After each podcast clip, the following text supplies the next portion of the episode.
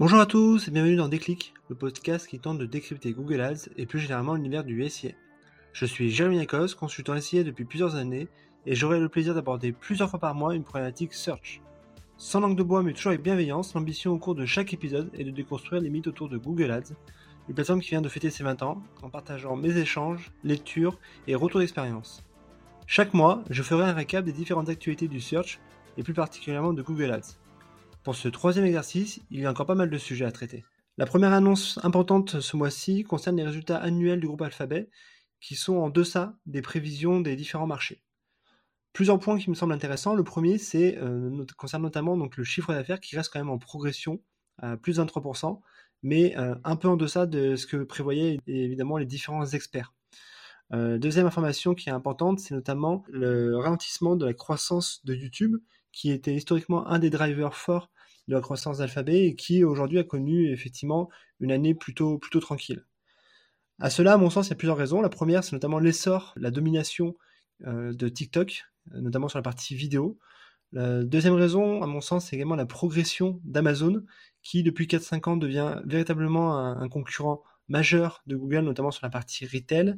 Et la troisième raison, c'est tout simplement bah, le ralentissement de l'économie mondiale avec des secteurs qui sont durablement touchés. Enfin, dernier point qui me semble intéressant, c'est euh, la partie euh, Google Cloud, qui est aujourd'hui l'activité qui connaît la plus forte croissance avec plus 44% versus l'année dernière en termes de chiffre d'affaires. La deuxième information majeure euh, du mois concerne notamment un update directement de la plateforme Google Ads, avec notamment l'ajout de colonnes personnalisées, très utile notamment pour customiser finalement le pilotage des différents comptes, il est désormais possible aujourd'hui d'intégrer différentes approches que sont, euh, entre autres, la possibilité d'inclure notamment des fonctions de feuilles de calcul, la possibilité de calculer et de comparer des métriques sur différentes plages de dates, la possibilité également d'intégrer des booléens, c'est-à-dire d'avoir des vrais faux ou des valeurs type date, texte, etc.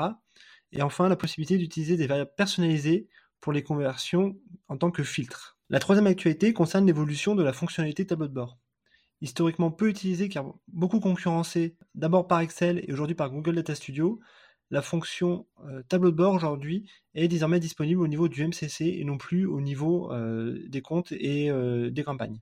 En parallèle, Google également en a profité pour intégrer différentes fonctionnalités qui n'existaient pas, notamment la modification holistique des fiches et plages de date, l'intégration de graphes interactifs et l'augmentation de la rapidité d'affichage des pages. Quatrième actualité majeure, cela concerne directement les campagnes Performance Max.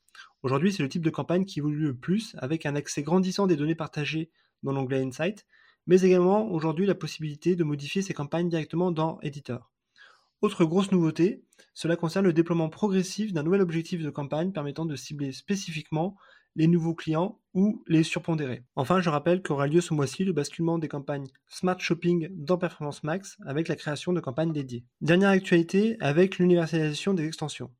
Auparavant, il fallait tenir compte d'une hiérarchie, c'est-à-dire que les extensions niveau de groupe prenaient le pas sur celles niveau campagne et celles niveau campagne prenaient le pas sur celles niveau compte.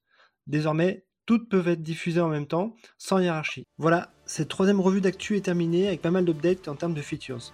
Le mois prochain, je vous ferai un focus sur la grande messe du search qu'est le Google Marketing Live et qui se déroulera à Zurich avec tous les représentants de la firme américaine. Ce sera l'occasion de voir la roadmap sur les prochaines années. D'ici là, prenez soin de vous et si vous me cherchez, vous savez me trouver. Sur Google bien sûr. Allez, à la prochaine